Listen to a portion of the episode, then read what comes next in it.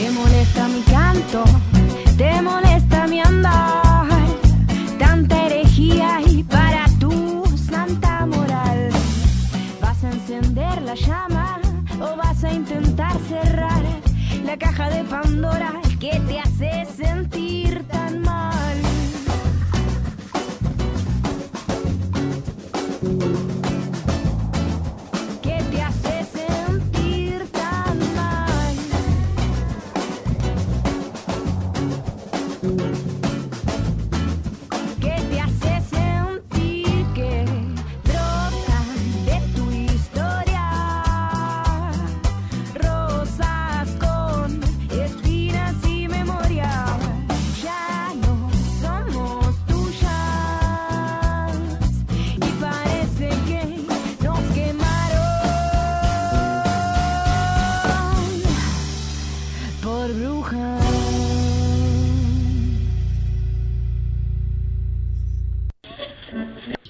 el derecho de las mujeres? que ni una menos también es, si hay una beba adentro, que ni una menos, ¿no? Porque también la están matando. Ninguna de estas, para hablar de la violencia de género, habla de los hombres, siempre se habla de las mujeres. Se vayan al, ¿Por qué muere el hombre 20 años antes que la al mujer? carajo él y todos los empleados de él. Es muy difícil ser heterosexual. Ser heterosexual. En ninguna parte del mundo a las 5 y 20 de la mañana una chica puede andar sola por la calle. Que el patriarcado no te duerma. Escucha las brujas y volá todo el día. Nos quemaron por brujas. Séptima temporada.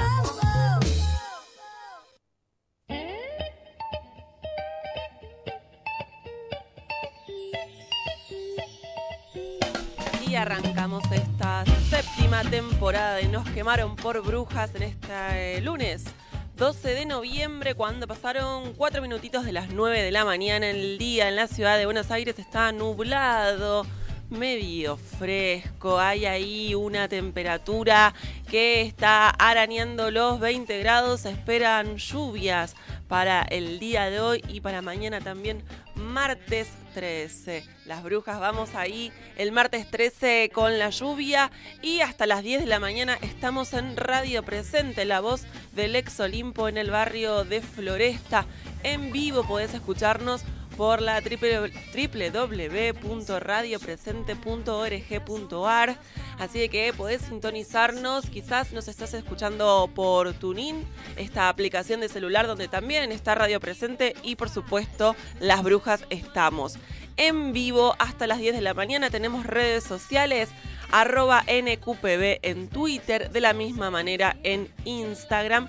Eh, nos quemaron por brujas en Facebook. Podés escuchar este programa, quizás eh, a la mitad del programa te tenés que ir a algún lado, no podés terminarlo. Tranquila, tranquile, amigue, que eh, podés volver a escuchar este programa en Spotify. Están todos los programas subidos de todo este año, las notas que más eh, te gustaron, que más te interesan, están en Spotify y si no también en Audio Boom. Mandamos un saludo muy grande a todas las radios que nos retransmiten. Son muchas radios eh, amigas, radios comunitarias de todo el país que nos retransmiten. Le mandamos un saludo muy grande a Radio La Quinta Pata 93.3 en Córdoba, Radio Las Musas. FM Cooperativa también, 105.1 en Necochea, nos vuelven a escuchar a las 10 de la noche.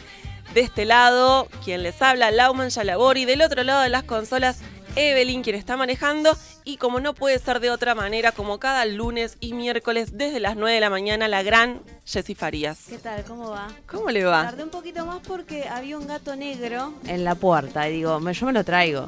Porque brujas, caldero, noticias pósimas, un gato negro. ¿Te diste cuenta que mañana es martes 13? Mañana es martes 13, todo te arraba. Bueno, el gato obviamente es un ser bastante autónomo, como la feminista, así que hizo. Se fue me miró y se fue para otro lado. Te dijo, hola, ¿qué tal amiga? Chau, me fui. ¿Vos quién sos? Tu documento. y- Jessy Farías que está, vamos a decirlo, con un luquete nuevo. Me- no puedo no decirlo porque No, por es- supuesto. es, es impactante de lo bella que está, con un flequillo. Con un flequillo rolinga, porque dije. eh, a los, ese, este cortecito de pelo lo tenía cuando era cuando iba a la primaria, hace como veintipico años atrás. Bueno, estamos ahí rememorando viejas épocas. Sí, veintitantos. Veintitantos. años para atrás, yo tenía este flequillo, tenía un, flequillo más tupido todavía. ¿no? Bueno, vamos a sacar una fotito para que quienes estén escuchando en las redes sociales la vean a Jessy Farías con su nuevo luquete. 9 y 7 de la mañana arrancamos con las noticias. Nos quemaron por brujas. Temporal, el temporal de este fin de semana dejó a varias localidades del centro del país inundadas y sin luz. Por las fuertes tormentas de este sábado, más de 1.300 personas fueron evacuadas en 10 municipios del conurbano bonaerense, mientras que en la ciudad de Buenos Aires se gestionaron 1.138 atenciones por llamados al 113, que es emergencias, en el Centro Único de Coordinación y Control. Las lluvias, además, dejaron destrozos en provincias, siendo la de San Luis una de las más afectadas.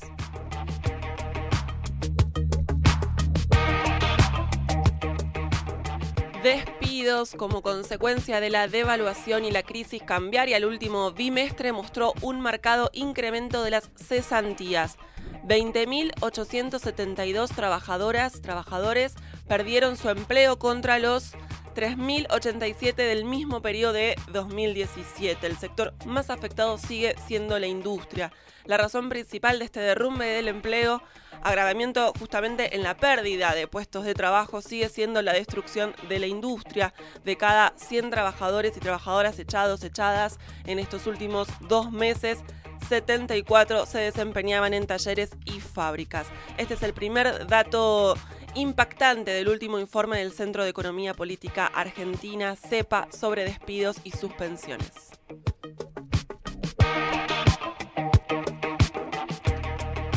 Uno de cada cuatro femicidios es cometido con armas de fuego. En la Argentina de hoy, en la que la ministra de Seguridad, Patricia Burrich, incentiva el armamentismo entre civiles, los datos oficiales y extraoficiales hablan de la existencia de 3 o 4 millones de armas entre particulares. El 99% de los civiles armados son hombres y solo el 1% mujeres, que en su inmensa mayoría se oponen a la adquisición de armas de fuego frente a la inseguridad. Un trabajo realizado por investigadores e investigadoras del Instituto de Estudios Comparados en Ciencias Penales y Sociales, al que tuvo acceso página 12, muestra la relación entre violencia de género y tenencia de armas de fuego, femicidios, homicidios y suicidios en los cuales las armas de fuego tienen un rol principal.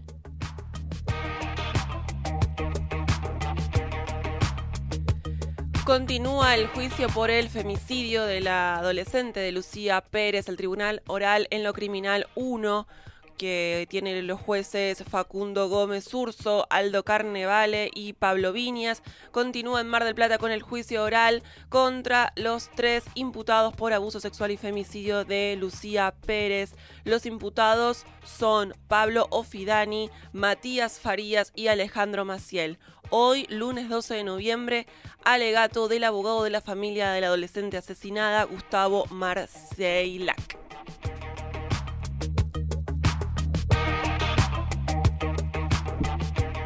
El gremio bonaerense de la salud, SICOP, aceptó la propuesta de aumento salarial de Vidal. El gremio de la salud, SICOP, gremio que representa 13.000 afiliadas en los 80 hospitales bonaerenses, más hospitales municipales y centros de salud, aceptó la propuesta salarial en paritarias realizada recientemente por el gobierno de María Eugenia Vidal de percibir un 32% de aumento promedio sobre el periodo que abarca diciembre de 2017 a el 1 de octubre de 2018, con el compromiso de la provincia de volver a discutir esta cifra en diciembre próximo.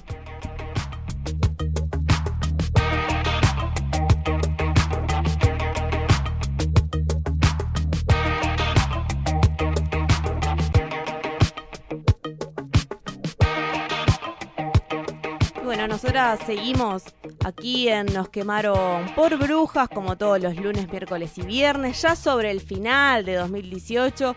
Estos son los últimos programas, así que vayan ahí, no sé, preparando los pañuelos. Vamos a adelantar poquitito nada más. Se viene un cierre a todo culo, sí, a todo culo, con las brujas en alto, con las escobas en alto también de Escorpiñadas, porque seguramente por allí están las compañeras de Toples con todo al aire. En el oeste del conurbano bonaerense, de donde casi hemos salido, semillero de feministas, si, los, si lo habrá, el oeste del conurbano bonaerense. Nosotros vamos al primer temita de la mañana y en un ratito seguimos a quien nos quemaron.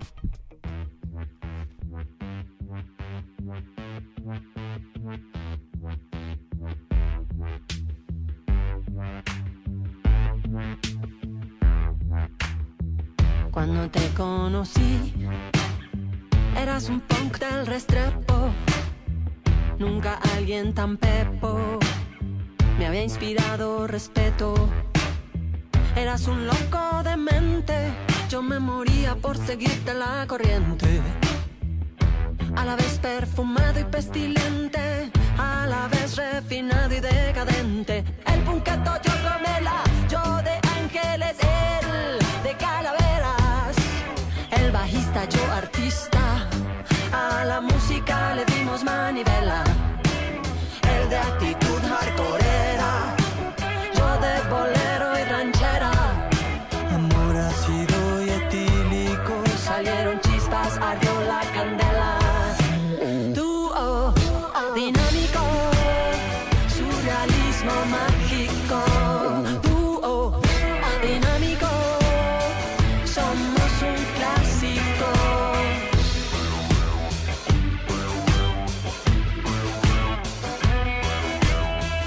Y el que fue tan calavera se volvió un santo de veras. Luego vino la pelea a aprender cada uno su estratagema. Ahora todo es celebración, happy veintipico, aires de reconciliación. El vegetariano, yo casi vampira, el abstemio, yo mujer al borde de un ataque de nervios. El ecólogo, yo lunática, el activista, yo en medio de una crisis existencialista. Dúo dinámico, surrealismo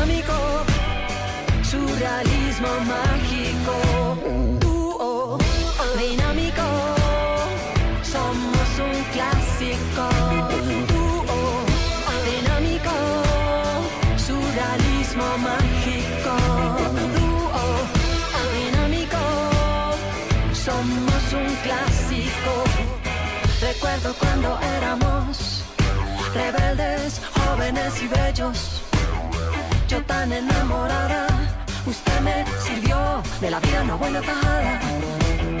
Recuerdo cuando éramos rebeldes, jóvenes y bellos. Yo tan enamorada, usted me sirvió de la vida una buena tajada.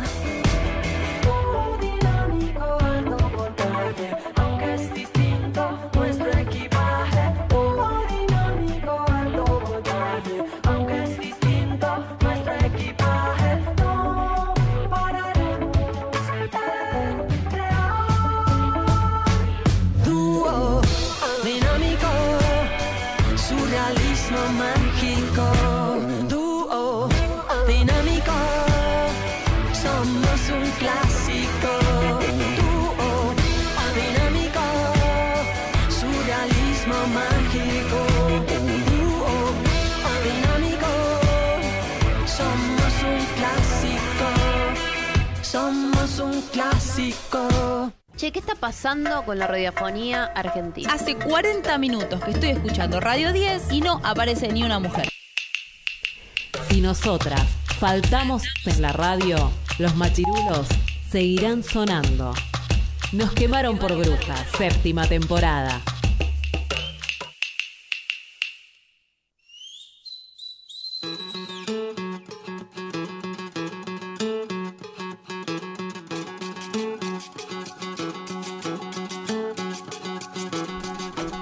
Cuarto de la mañana y 16 en el mismísimo momento que estaba diciendo que era y cuarto, ha cambiado, ha pasado un minuto más y es un minuto menos hacia el encuentro de, de radialistas feministas que se va a estar realizando este fin de semana en la ciudad de Mar del Plata y en el complejo universitario de aquella provincia de, de aquella provincia de aquella de aquel partido de la costa aquí bonaerense un encuentro que ya tiene a más de 270 inscriptas para mujeres lesbianas, travestis y trans. Vamos a estar ahí compartiéndonos durante sábado, domingo y lunes para saber qué anda pasando en la comunicación radialista, cómo la llevamos adelante, para pensar estrategias conjuntas, para seguir eh, fortaleciéndonos, seguir pensando qué podemos hacer frente a estos roles estereotipantes en la comunicación radialista. Bueno, nosotros vamos a estar laburando ese fin de semana en talleres conversatorios radio abierto, una mesa latinoamericana de comunicadoras,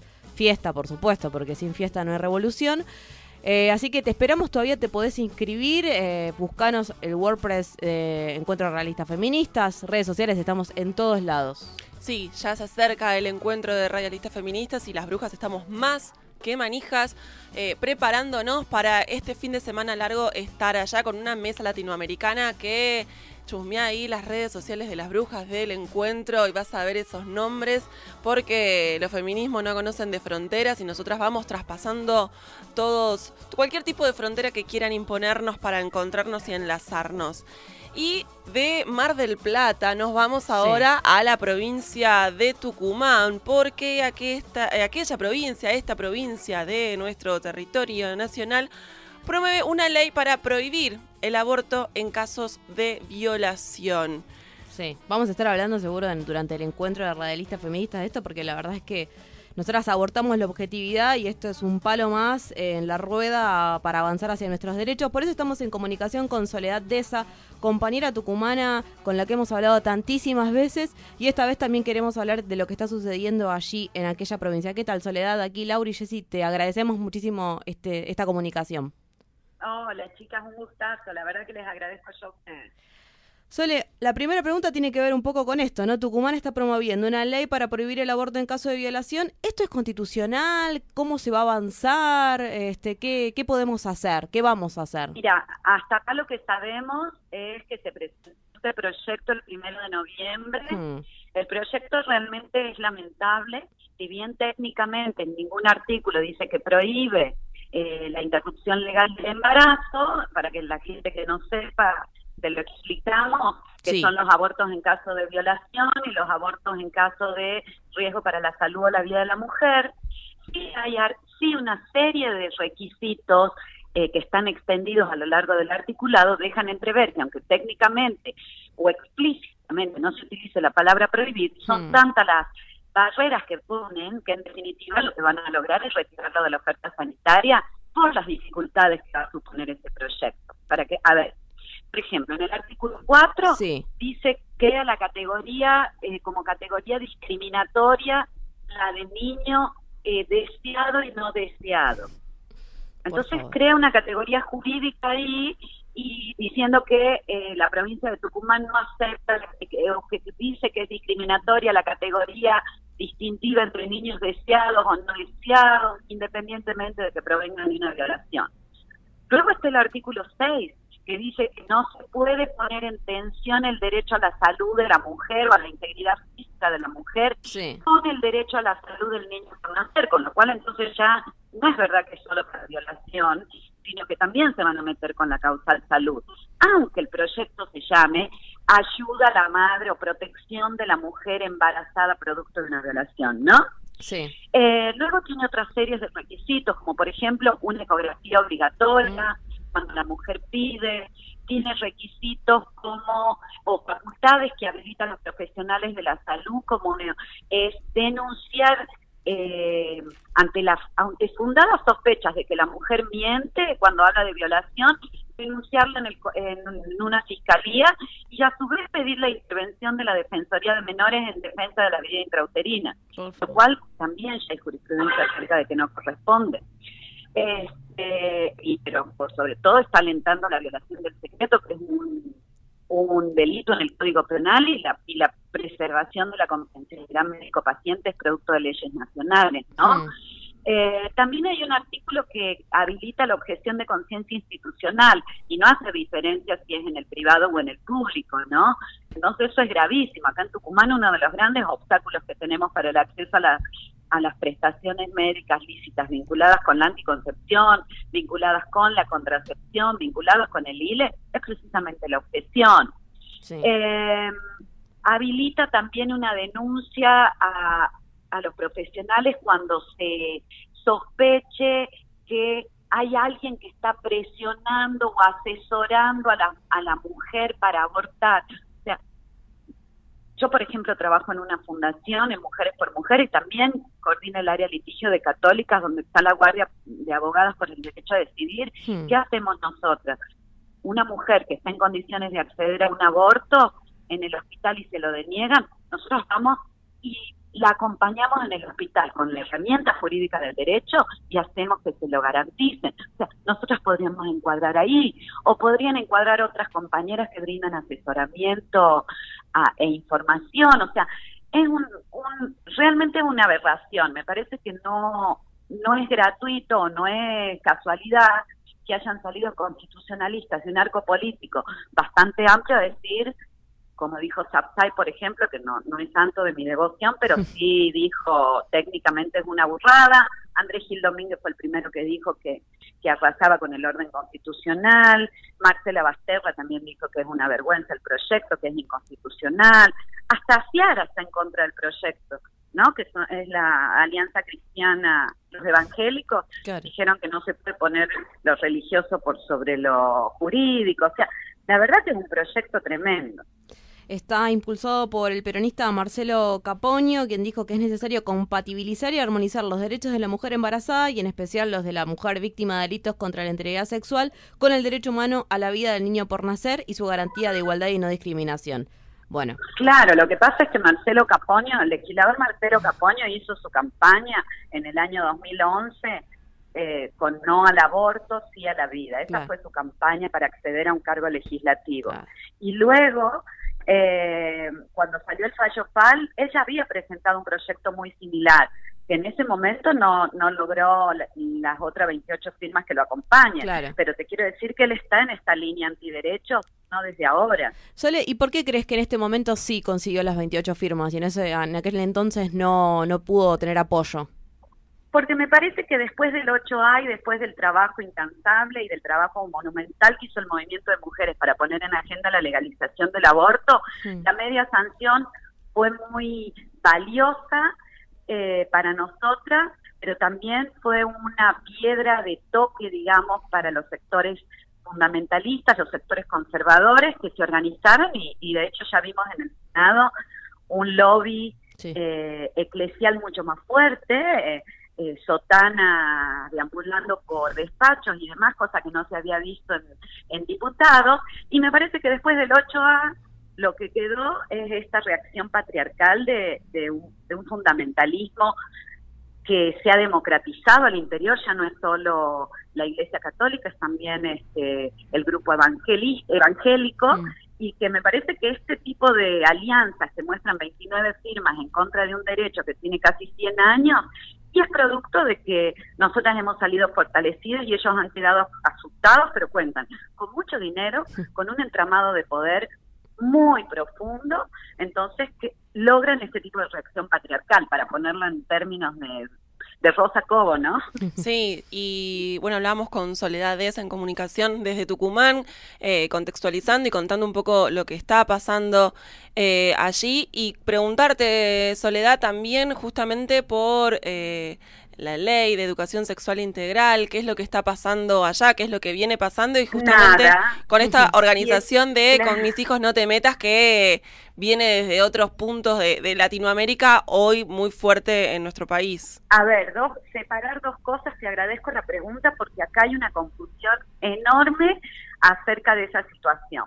Nosotros tenemos por un lado la ley de ESI y por otra parte en Argentina, ¿no? La 2650 y por otra parte la ley 25673, que es la creación del programa de salud sexual. Sí. Tucumán es la única provincia en Argentina que no ha adherido a la ley 25673. No tenemos un programa de salud sexual y procreación responsable. Entonces, también para marcar ahí en paralelo cómo rápidamente se organiza un arco político radical, pro y justicialista para negar un derecho, pero llevamos 16 años de mora en adherir una ley que va a prevenir un embarazo no planificado. Claro, claro. ¿no? Por otra parte, tenemos la ley de, que si bien, a la cual si bien Tucumán no ha adherido expresamente, sí en la nueva ley de educación, la ley 8391 de Tucumán, incorpora en el artículo 2 expresamente la necesidad de eh, adecuar las currículas a la educación integral, eh, sexual integral. O sea, no, técnicamente no necesitaríamos esa adhesión y si hay mora en la implementación es por falta de voluntad política, no por debilidad en el marco normativo, ¿no? Pero marcar esa, esa diferencia, porque acá se suele mezclar la creación del programa con la ESI y son cosas distintas. Eso por un lado. Perdón, y por el otro lado, señalar que el avance con mis hijos no te, no te metas está circunscripta a la ley de ESI. Y ellos están argumentando una tensión entre el derecho de los progenitores a ejercer la responsabilidad parental y el derecho humano de los niños, niñas y adolescentes a recibir información y educación sexual, cual también es una paradoja, por dos cosas. Primero porque desconoce el cambio de paradigma normativo que supuso la ley 26061 de protección de niños, niñas y adolescentes, donde los niños dejan de ser objeto de protección y pasan a ser sujetos de derecho. Entonces, a medida que aumenta la autonomía progresiva, disminuye la responsabilidad parental y no hay ahí una colisión. Pero ellos lo plantean en esos términos porque estos grupos siempre disputan sentidos en términos de derechos humanos. Pero además otra contradicción es que todo el debate de legalización estuvieron todo, todos el arco fundamentalista pidiendo educación sexual. Entonces, también contextualizarlo como una problemática de la región, ¿no? Está pasando en Brasil, está pasando en Perú, está pasando en Chile. Sí. Y hoy a las 18 horas va a haber una manifestación contra el proyecto en Tucumán. Esto va a ser a las 18 horas. En, frente a la legislatura provincial, ¿no? En la puerta de la legislatura convocamos a las 18 horas a marchar para defender nuestros derechos. Nosotros, el movimiento de mujeres, consideramos que ni un paso atrás. Eh, que los derechos que hemos conquistado no se revisan y mucho menos se, se trastocan en el marco de proyectos que contrabandean un halo de protección, pero en realidad lo que hacen es pretender ponernos a rediscutir derechos conquistados. Soledad, muchísimas gracias por la comunicación y seguiremos en contacto. Muchas gracias. Que estén bien. Un abrazo grande. Soledad Deza, abogada tucumana especialista en derechos de las mujeres e integrante de Católicas por el Derecho a Decidir y Mujeres por Mujeres, parte de la campaña nacional por el derecho al aborto legal, seguro y gratuito. Recordemos entonces hoy a las 18, en la puerta de la legislatura provincial en Tucumán, una manifestación justamente en contra de este proyecto restrictivo, cavernícola, casi que viene con un dinosaurio ahí adentro. Y también a las 17.30 horas aquí en la ciudad de Buenos Aires se va a concentrar frente a la Casa de Tucumán en su dispacha al 140, también para repudiar esta iniciativa de legisladoras y legisladores de la provincia de Tucumán. Y recordemos que la semana pasada también en Chaco no se salvó ninguna vida, ¿no? Porque murió la nena de 13 años sometida, obligada a una cesárea, eh, una nena con un cuadro de desnutrición crónica, anemia, neumonía, embarazada de 32 semanas, niña, Wichi, de 13 años que también murió, con lo cual no se salvó ninguna vida, ni una ni dos, ninguna. La niña murió y no hubo ninguna situación mm. eh, de quienes hablan de salvar las dos vidas. Así que esta es la situación en Tucumán, esta es la situación en Chaco, esta es la situación en el país y un poco lo que decía Soledad de eh, estos, estos grupos, estas organizaciones que tienen poder, que tienen aparato político que los banca, porque también recordemos que Mansur, el gobernador de Tucumán, apoya esta, este proyecto de ley, con lo cual hay una, una bancada política que les permite avanzar de esta manera. Sí, yo no vi ningún pañuelo celeste siendo mojado por las lágrimas por estas muertes evitables, ¿no? También estamos hablando de una situación de abuso y violencia sexual. Nosotras vamos a continuar en un ratito nada más cuando pasaron las los 30 minutos de las 9 de la mañana. 30 minutos ya pasaron clavados y nos quedan muchísimo más. Quédate ahí, vamos a un temita y ya volvemos.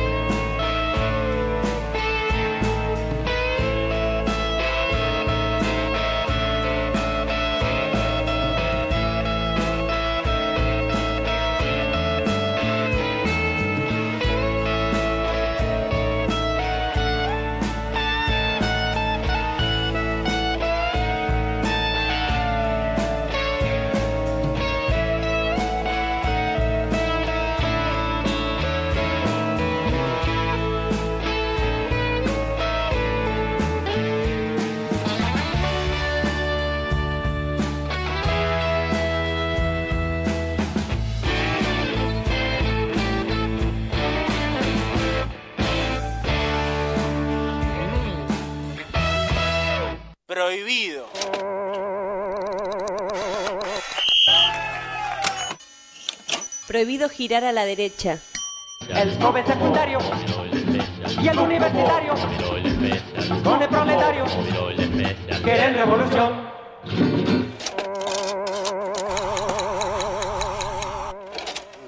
Radio presente. El Frente de Artistas de Borda presenta Sin reserva. Espectáculo integral. Dirección Alberto Saba. 20 y 27 de octubre. Y 3 y 10 de noviembre. 17 horas. A 34 años de la creación del Frente de Artistas del Borda. A 42 años del golpe cívico-militar religioso. Y a 5 años de la represión de la Policía Metropolitana en el Hospital Borda. Sin reserva. Sin reserva. Sin reserva. En el espacio para la memoria Olimpo. Ramón Falcón, 4250, Floresta.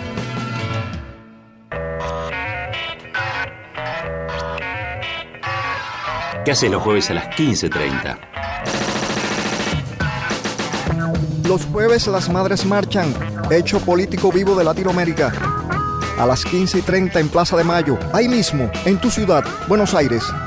Los jueves, las madres marchan, hecho político vivo de Latinoamérica. A las 15.30 en Plaza de Mayo, ahí mismo, en tu ciudad, Buenos Aires. Hecho político vivo de Latinoamérica. La voz del ex Olimpo presente. Información. Economía, deportes, series, películas, música, literatura. Nos quemaron por brujas. Séptima temporada.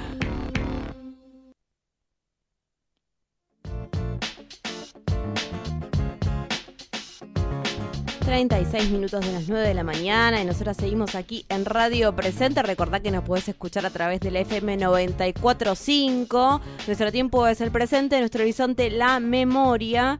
Eh, y nosotros seguimos con muchísima información. Justo hablábamos con Soledad de esa abogada, abogada emblemática del caso Belén, como lo conocemos, ¿no?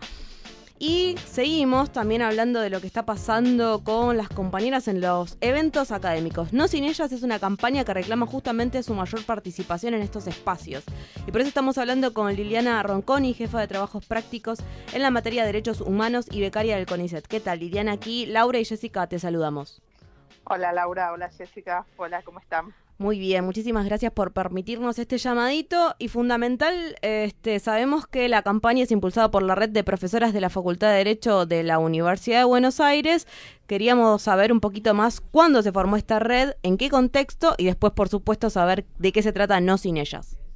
Eh, bueno, la campaña, perdón, la red se formó más o menos hace un año eh, a raíz de un evento académico justamente en la Facultad de Derecho, donde participaban algo así de como 30 profesores hombres eh, o invitados, algunos ni siquiera son profesores de la facultad, eran profesores de la facultad, y creo que participaban tres mujeres ah.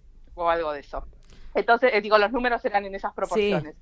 Entonces, desde ahí, en, una, en un ámbito que es el derecho penal, donde hay muchas profesoras, digo, si bien es un ámbito bastante masculinizado, hay muchas docentes mujeres que podrían estar en cualquier evento académico. Hmm. Entonces, a raíz de ahí, ese, fue como un puntapié. El otro puntapié fue una actividad sobre violencia obstétrica que se iba a hacer en la Facultad de Derecho, eh, donde iban a hablar tres hombres. Claro, esos momentos son tremendos. claro, entonces ahí, dijimos, bueno, tenemos que hacer algo. Eh, y, empezamos a, juntarnos cuatro o cinco a ver qué podemos hacer y bueno, y ahora somos algo así como 40 personas o 40 docentes o 50, la verdad es que, mm. Que, no sé muy bien el número porque es bastante amplia la incorporación. Eh, y bueno, y la idea es, cuando nos juntamos nos dimos cuenta que el problema no es solamente los eventos académicos, mm. sino que eh, el problema que tenemos las mujeres dentro de la Facultad de Derecho, que se replica en todas las facultades, entiendo, eh, tiene que ver también con los concursos docentes, con quienes acceden a cargos de profesores, no sé, con, los jurados de las tesis. Eh, bueno, digo, en, general es un ámbito que está muy masculinizado. Claro. Trasciende los, los, paneles, sino que tiene que ver con casi todo el ámbito académico.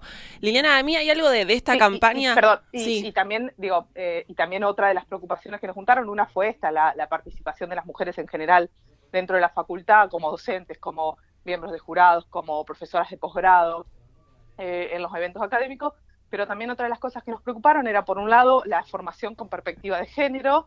Digo, nosotros en las facultades de Derecho estamos formando a los futuros jueces y juezas que mm. resuelven, no sé, casos de violencia doméstica, de, no sé, todos los casos de violación, el caso Belén que recién escuchaba eh, lo de Soledad, eh, lo formamos nosotros dentro de la facultad, con lo cual si nosotros no lo formamos con perspectiva de género, eh, tenemos un problema como de base eh, que no le podemos pedir peras al olmo. Después es como difícil pedirle que resuelvan un caso con perspectiva de género si nunca recibieron esa formación. Hoy por hoy, en la, en la currícula, digamos, entonces no hay ninguna materia ni optativa que tenga que ver con una mirada con perspectiva de género.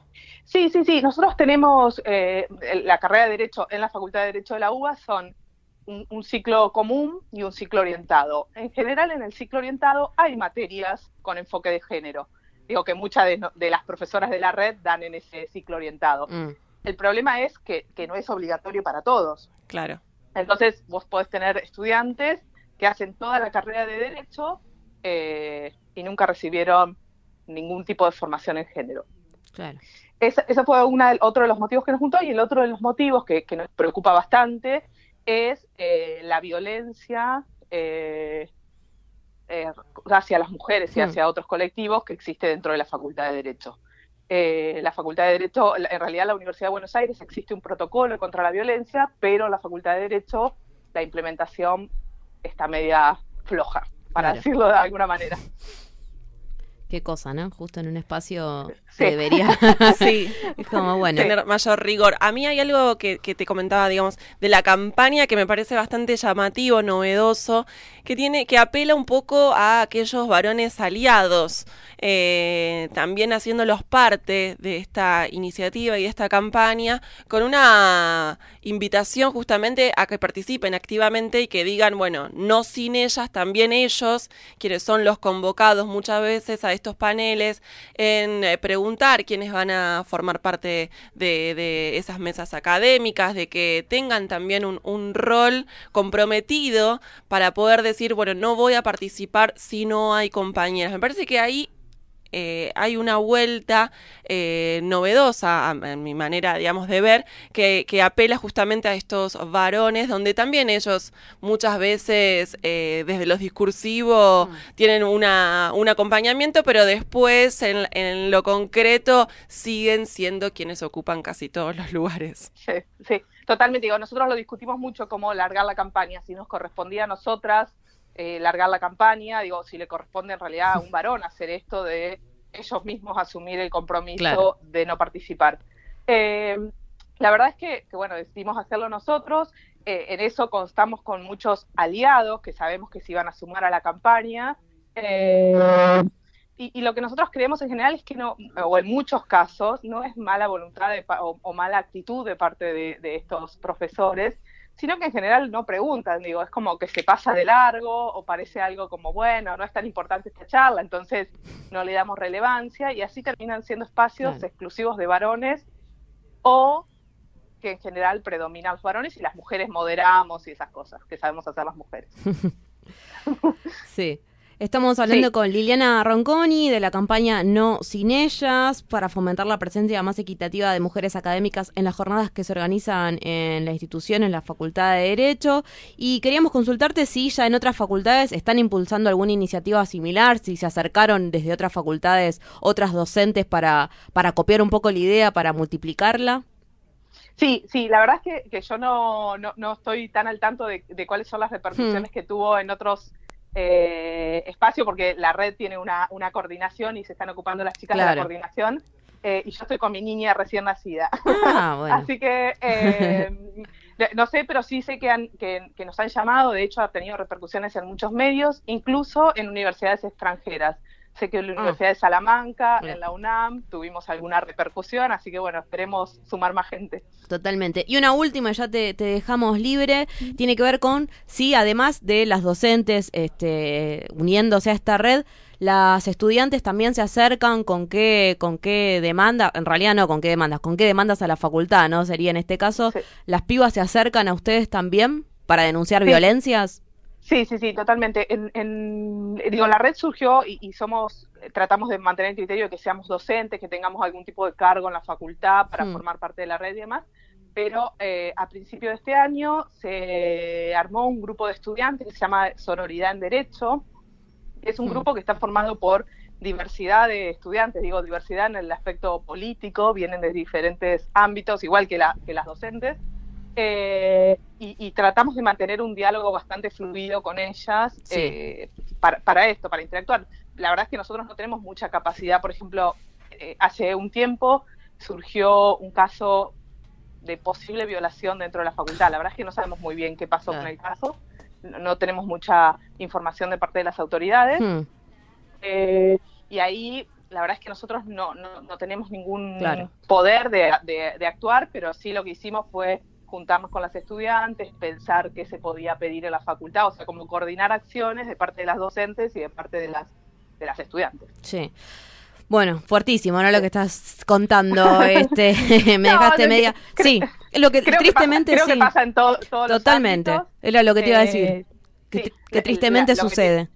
Lo que tiene la Facultad de Derecho es que tiene mucha población femenina, con lo cual es extraño que todavía ahí tengamos todos estos problemas, porque la planta docente, eh, los cargos más bajos en su mayoría son de profesoras mujeres, eh, la población estudiantil en su mayoría son mujeres, con lo cual es como un poco chocante verlo ahí. Total. Total. Y, también otra de las cosas que a nosotros nos hmm. llama mucho la atención y que hemos hablado con alguna profesional es que de la Facultad de Derecho de la UBA han salido grandes abogadas eh, feministas. Eh, con lo cual digo, también tenemos esa paradoja, hemos formado grandes profesionales, pero aún seguimos teniendo este problema, este resabio, ¿no? Este problema. Bueno, pero se va a caer, lo vamos a tirar. Sí, sí, se va a eh, caer totalmente. Lili, muchísimas gracias. No, gracias Un a abrazo ustedes muy y grande. Cualquier cosa nos comunicamos. Gracias. Hasta luego. Estuvimos hablando con Liliana Ronconi, jefa de trabajos prácticos en la materia de derechos humanos y becaria del CONICET, sobre la campaña No sin ellas que reclama una mayor participación de las mujeres en eventos académicos, pero también denuncia el entramado de violencia de género que se vive ahí en los pasillos de la Facultad de Derecho de la Universidad de Buenos Aires. En la lucha contra el patriarcado, las brujas decimos presente.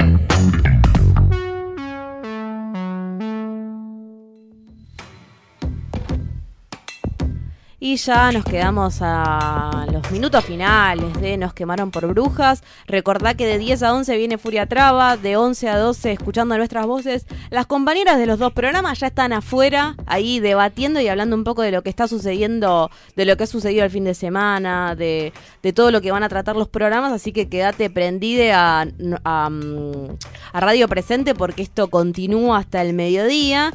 Y también este, vamos a agradecerle muchísimo a Raque Paso, nuestra compañera, y además le mandamos un besito a Angie Sior y a Celeste Farman, que nos estuvo mus musicalizando con Dúo de Aterciopelados, que es algo nuevo en esta vuelta de esta banda colombiana, si no me equivoco, y si me equivoco sepan disculpar, porque la que sabe acá es Raque. Y el segundo tema que escuchamos fue Demorados de Sol Baza, una argentina, eh, así que si tenés ganas, ahí empecé a buscar. Muchísimas gracias Raque por este laburo que haces todos los días. Y cuando son las eh, 9.47 de la mañana aquí en Radio Presente, ahora nos vamos a charlar con una compañera de otro espacio radial, Amigue, que es eh, el colectivo La Tribu FM 88.7. Vamos a hablar sobre eh, una presentación de una serie web llamado Pibex. Pibex eh, que eh, bueno se realizó justamente de una manera conjunta entre el colectivo La Tribu, Cooperativa de Diseño y Vaca Bonsai. Para hablar sobre esta serie web, de qué se trata, eh, dónde la podemos ver, estamos en comunicación con Ana Chimenti, integrante del colectivo Tribal de Territorio y del área audiovisual. Muy buenos días, Ana. Acá Laura y Jessy te saludamos. Hola chicas, ¿cómo andan? Buenos días. Hola. Muy buenos días. Bueno, un poco queríamos saber sobre esta presentación que tuvo lugar el viernes pasado en, el, en la tribu, en el bar de la tribu, donde pudieron ahí ver algún adelanto, pero ¿de qué se trata esta nueva serie web, esta nueva serie audiovisual llamada Pibex? ¿De qué, ¿De qué viene? ¿Cuál es la temática? ¿Y cómo fue un poco este proceso de creación? Eh, bueno, la serie trata de, sobre todo queremos eh, abordar el proceso de construcción de identidad de género, que nosotros creemos que es un proceso de construcción, y sobre todo abordarlo desde una perspectiva adolescente que mm, tienen bastante, mucha más información de la que teníamos nosotras por ahora, no sé cómo, cómo vienen ustedes de generaciones, eh, así que queríamos eh, que nos cuenten un poco su mirada y el proceso también de creación, además eh, de los colectivos que recién mencionaron fue con su participación y su mirada al respecto. Hay algunas chicas que se definen como chicas, chicos que se definen como chicos y chiques que se definen no binarias. Eh, así que nos cuentan un poco en, en, en los microprogramas que duran cinco minutos cada uno, son cinco micro, microprogramas. Eh, nos cuentan un poco ese proceso a partir de diferentes ejes como las instituciones, la familia, eh, les amigues, las redes sociales, eh, que, que, les va pasando y también la idea es un poco interpelar a otras adolescentes eh, que se pregunten, eh, que se reafirmen y, y, que se habiliten eh, en este proceso. Bien interesante la serie. Y Ana, queremos saber eh, dónde podemos verla, ¿no? ¿En qué, ¿En qué espacio está ahí alojada la serie como para poder seguirla? Eh, la serie en realidad se presentó oficialmente el viernes sí. eh, en un evento hermoso que sucedió ahí en, en una de, de, en la casa de, de, uno de los colectivos que está ahí en, en el auditorio del de bar de, de FM La Tribu. Sí.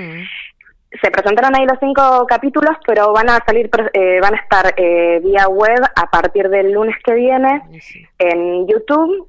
Van a salir espaciados, eh, creo que van a salir dos por semana, todavía no estamos eh, bien seguros de eso, no lo definimos del todo, pero calculamos que van a ser dos por semana, y también a través de, de la plataforma virtual de la tribu, de la radio, que es FM La Tribu, en la web va a estar ahí disponible el material.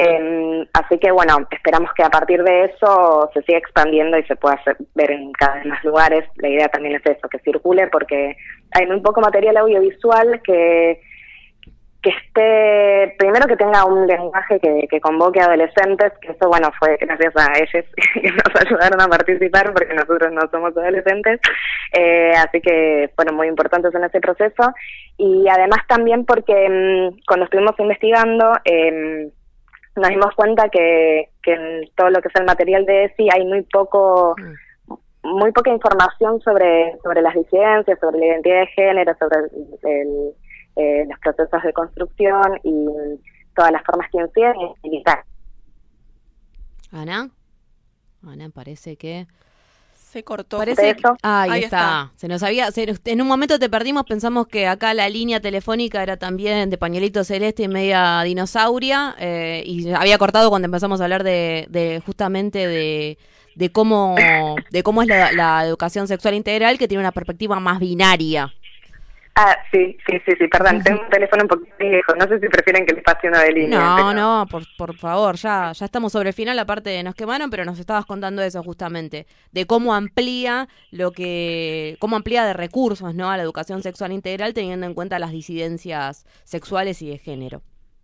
Sí, sí, justamente es eso, y también busca, bueno, interpelar y habilitar también, ¿no? Como eh, esta posibilidad, en las pasadas, una, algunas de las chicas que participaron en el proyecto son serán siete, a ver, son, bueno, se llaman, los nombres de los protagonistas son, hay dos Lolas, eh, Cata, Lucky, Steffi, Ian y Pau, y Steffi, por ejemplo, nos contaba que, que a partir de las preguntas que, que llevamos disparadoras para que, para que ellas nos cuenten de su proceso, em, empezó a preguntarse ella, empezó a, a charlarlo con amigues, eh, surgió la discusión, lo llevó a la familia, algunas eh, con, con resultados más afortunados y otras no tanto, pero, pero habría la discusión y era un poco justo lo que buscábamos, así que también estamos muy contentes de que haya sucedido eso y, y también la repercusión del viernes fue, fue hermosa y, y muchas devoluciones eh, muy agradables, que, que, era también un poco lo que esperábamos, así que esperamos que, que siga creciendo y se siga